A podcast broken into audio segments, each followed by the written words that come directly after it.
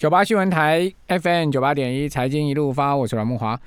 哦，上周集团的朱继忠总经理在我们节目现现场啊，季忠你好，哇好，各位听众大家好。好，那这个呃，川普似乎啊还是在困兽之斗了哈，因为最新消息就是说，美国有十七州啊，这个开始大家串联哦，去力挺啊，这个德州的检察总长哈，叫做 Pixon，好，他所提出来就是说。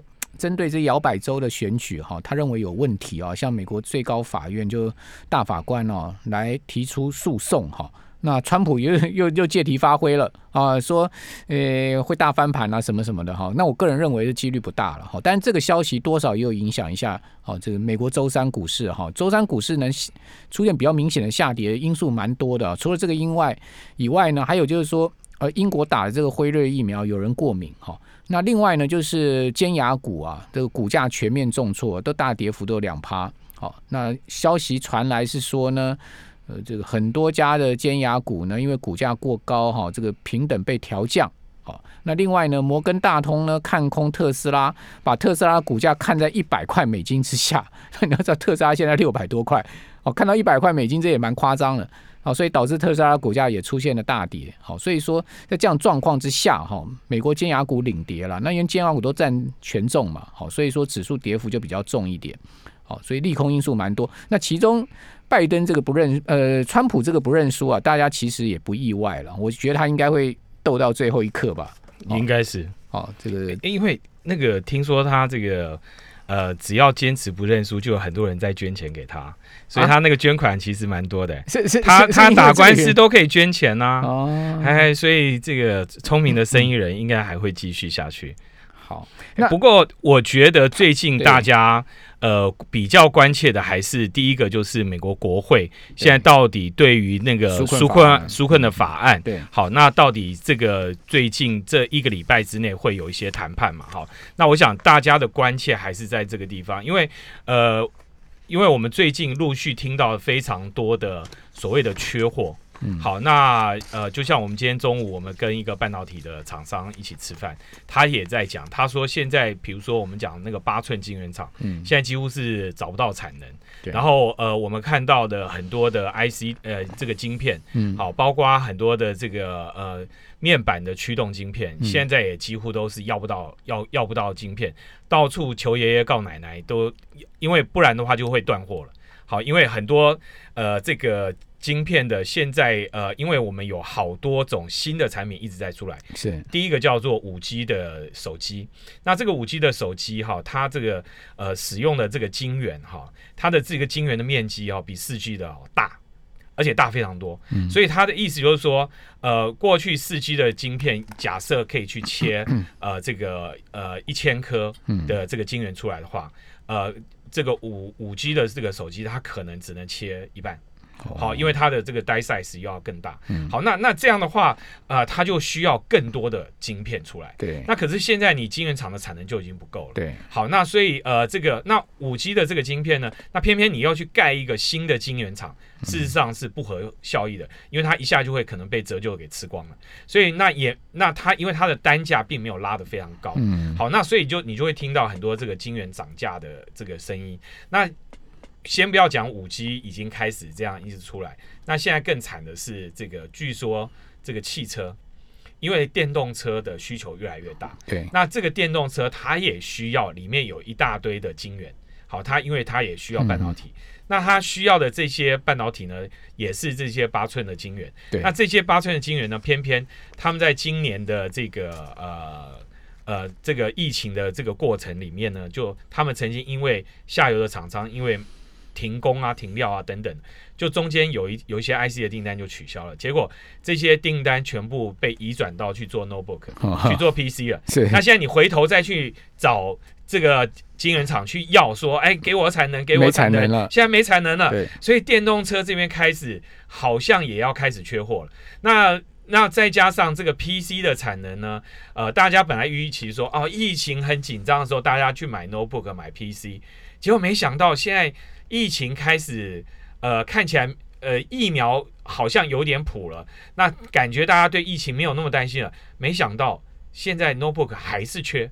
好，那所以就是整个 PC 产业也在去这个啊拿这个晶圆的订订单，所以这个搞得晶整个晶圆从这个呃晶圆厂缺，然后封装厂也缺，封装厂的产能也不足。好，然后然后再来就是到了这个呃。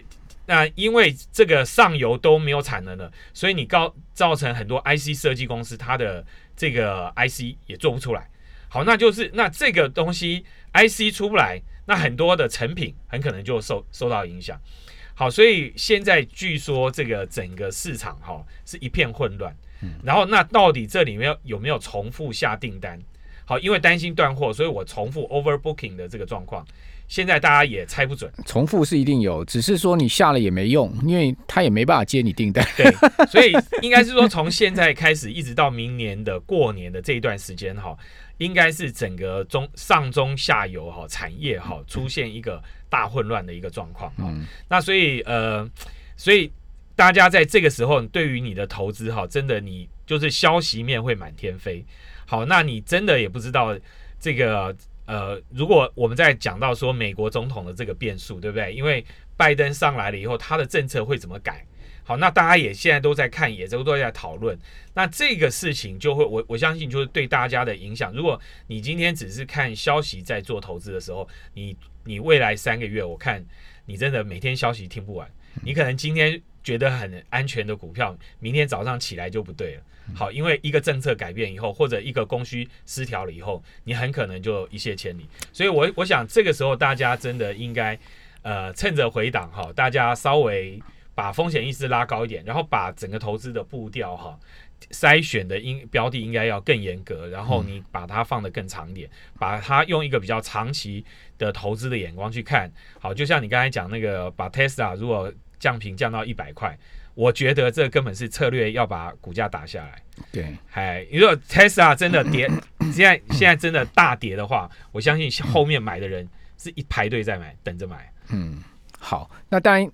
这个不是小机构讲啊，是摩根大通啊，哦，是是号称小摩的大机构啊，哦，那当然讲出来有一定分量。哦，只不过我只是觉得本来特斯拉特斯拉这档股票就是一个多空对决的股票，没错，哦，所以盘面会说话，哦，到底是这个空头会胜呢，还是多头会胜？大家就走着瞧嘛，好，就是我们就在看戏嘛，好，除非你手上有特斯拉，你当然会 这个心惊胆战；你手上没特斯拉，你就看多空对决啊。至于说特斯拉这几年到底是多方胜还是空头胜，那当然不用讲了，是多方大胜嘛。对，空头被打的这个是叽叽叫了嘛。所以我觉得现在股市哈，就整个呃资产都在高档的时候，房价也高。然后那个股市的行情也高，老实说，债券市场的行情也都不错。那所以在这个资产哈高价价格越来越高的时候，大家一定要赶快先把投资组合做好，你的整个规划要把它重新做一个规划。所以我们呃这期 Smart 支付月刊的封面故事，其实就建议大家回到你的财报哈，就是你个人的家庭的财报，好好好的把你的收支啊这些等等的管理弄好，而不要呃随着市场去起起舞哈。嗯，好要。因为大大家一听说哦，房价都在涨，对不对？就要一一路追追追追到最后，你变乌奴，然后这两天又听到说什么打房又开始了，又紧张了，哎，又紧张了。那你这样的话，其实你在高档的时候，你这样震荡哦，你是经不起震荡的。所以我们真的建议大家，真的你要把资产配置做好，然后做一个比较长期的打算。好，那这样的话，你才能够比较安全。在这样消息面很。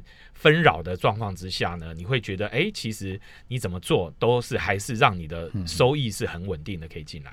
好，不过现在整个晶圆代工啊，这个市况确实是很旺了，这是这是哦，那旺到爆啊，真的是旺到爆了哈！你要说八寸已经是满到爆了嘛？那基本上。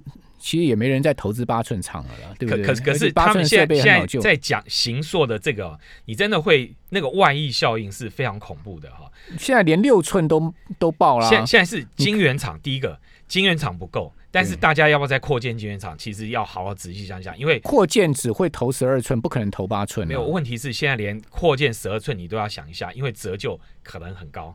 那你到底会不会赚钱？这个要有一个原。所以你看，大家在投资的时候，第一个折旧要考虑，第二个机台你买不买得到？你设备你不见得买得到啊。所以大家在扩厂也没有扩那么快。那以前还有一个疯子叫中国拼命投，可是现在中国也因为他根本拿不到机台。所以它这个这个呃扩建的这个需求哈，反而大家都很谨慎。所以你看，包括韩国啊这些厂，他们其实都对扩建很谨慎。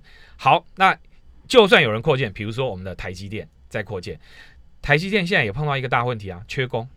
嗯，好，所以据说那个钢构啊，最近不是说钢铁涨价嘛？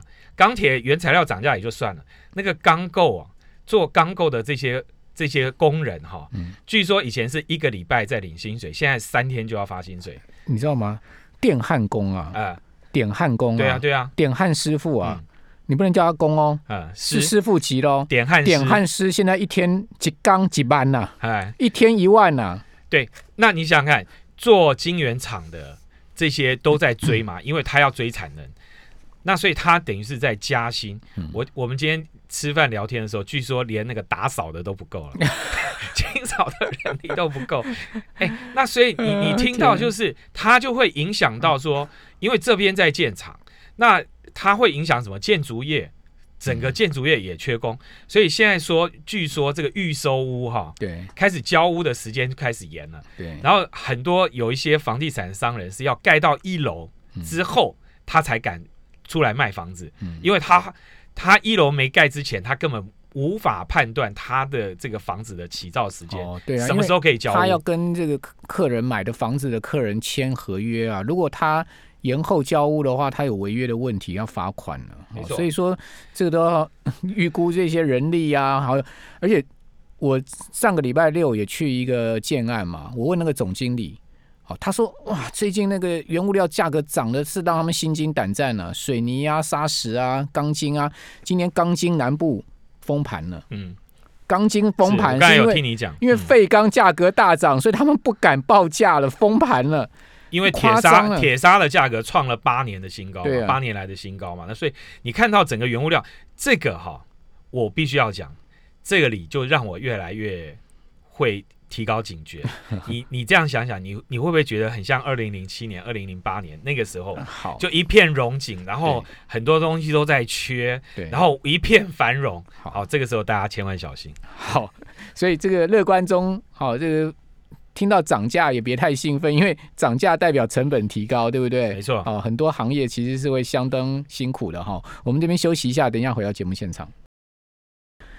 九八新闻台 FM 九八点一财经一路发，我是阮木华，在我们节目现场是商周集团朱一中总经理啊。今天有一个也蛮重要的消息，就是啊，这个美美国的贸易代表啊，好，大家都知道美国贸易代表是一个很重要的工作，好，很重要的职务啊。比如说这次这四年来啊，过去四年美中交恶啊，这个美国贸易代表莱特海泽的名字不知道出现在媒体多少次了，n 次了。你看到呃美中一交恶，莱特海泽就是 CNN、CNBC 这些重要媒体访问的对象，好，所以你就知道这个贸易代表有多关键。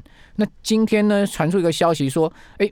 这个拜登啊，准备用一个人啊，他爸妈都是来自于台湾哦。这个呃，台一的呃叫做戴奇，好、嗯出任美国贸易代表。嗯哼，哦，这个事情也蛮特殊，所以拜登现在目前整个团队已经渐渐有轮廓陆，续对叶伦要当财长嘛，对对都出来了嘛，消息都出来了。那这一期《商业周刊有》有一篇文章哈，特别谈到了这个美国贸易代表署的人事案哈对。那他虽然没有讲到你讲的那个戴奇哈，对，今天今天才出来的。好，对，那他在这一篇文章里面，他其实有特别讲了哈，这个其实台湾最应该关注的人事案哈，嗯应该不是美国的财政部长，而是美国的贸易代表署。为什么呢？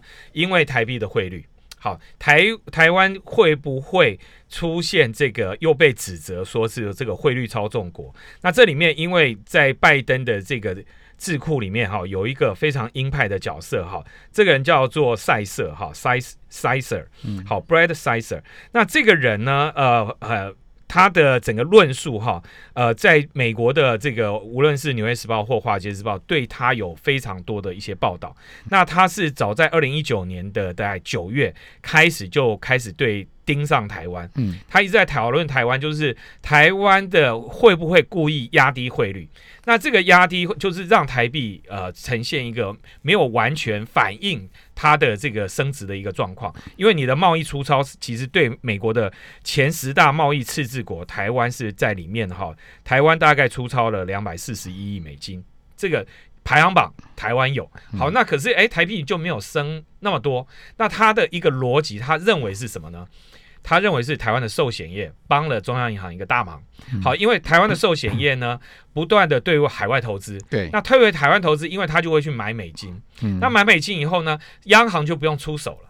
央行不用出手，那这个时候呢，就影响了这个汇率。所以这个让央行没有出手，所以你没有办法抓到说央行在背后去影响这个汇率的这个这个证据。好，那可是呢，呃。各位最近有没有发现一件事？呃，现在很多越来越多的这个寿险业，诶，他们的这个资金要去买海外的这个，几乎都已经买到顶了，甚至不敢买了。嗯，因为什么？因为现在避险的成本越来越高。好，那失去了这个避，如果这个投资就是整个寿险业投资海外的比例开始大幅的下滑，因为寿险业也发觉说，哎，我这样一直投资一直投资，我单单避险就可能把我的整个成本吃掉。那所以他们现在用几种方法，好，比如说啊，那我这个。本来要去买美国的债券，哎，我就投资台湾的 ETF。嗯嗯。好，那我投资 ETF 去追踪指数的话，哎，我就不要直接把这些钱就真的要汇出去。好，那这些都已经导致什么？就是寿险业汇出的资金变少了，变少了。嗯。那所以各位会发现，哎，最近台币升的越来越快。所以跟美国多买点军火啊。哎，对，所以所以 是不是这样子呢？如如如果是这样，这样也蛮好的。但但是问题是。大家对于台币汇率的这个想法，你可能就是可能要有一个不一样。如果这个赛事开始真的进入这个团队以后，他可能会更严严格的去看台湾央行的所有的动作，甚至包括我们的这些金融管理的这些商品也好，或者保险业出去国外买债券的也好，这些动作都已经被他列入追踪。嗯，所以这个人对台湾不太友善，是不是？应该也不是不太友善，就是说他们在论述所谓的这些呃亚洲的这些国家对于美国的这个。跟美国的这些贸易粗糙，他认为的一些论述跟传统的这些美国学者的论述是不太一样，因为他们过去认为就是说，呃，亚洲的这些国家把货物卖给卖到美国，然后赚取了大量的外汇，那这些外汇呢，其实是有贡献的，因为他们又把这些外汇拿来买什么？买美国的公债，对，所以让美国人呢的整个赤字的压力变少了，然后美国人。